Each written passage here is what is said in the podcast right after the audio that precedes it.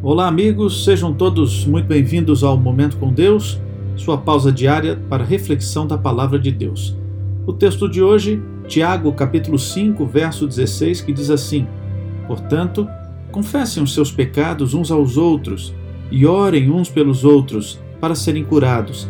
A oração de um justo é poderosa e eficaz. Quando falamos com Deus, ele promete ouvir nossa oração Paulo diz que por meio de Jesus temos acesso ao Pai por um só Espírito.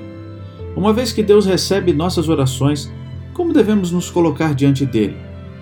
Bem, veja o que Hebreus 10, 19 diz. Portanto, irmãos, temos plena confiança para entrar no Santo dos Santos pelo sangue de Jesus. E como Deus nos responde?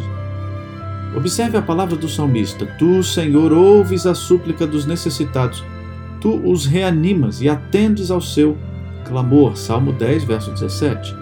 Sim, Deus nos reanima, atende às nossas súplicas, é sensível a elas. Mais que isso, antes de clamarem, eu responderei, ainda não estarão falando e eu os ouvirei. Isaías 65, 24. Deus está sempre atento.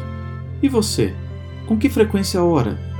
Veja o que Paulo tem a dizer sobre isso em Efésios 6,18. Orem no Espírito em todas as ocasiões, com toda oração e súplica.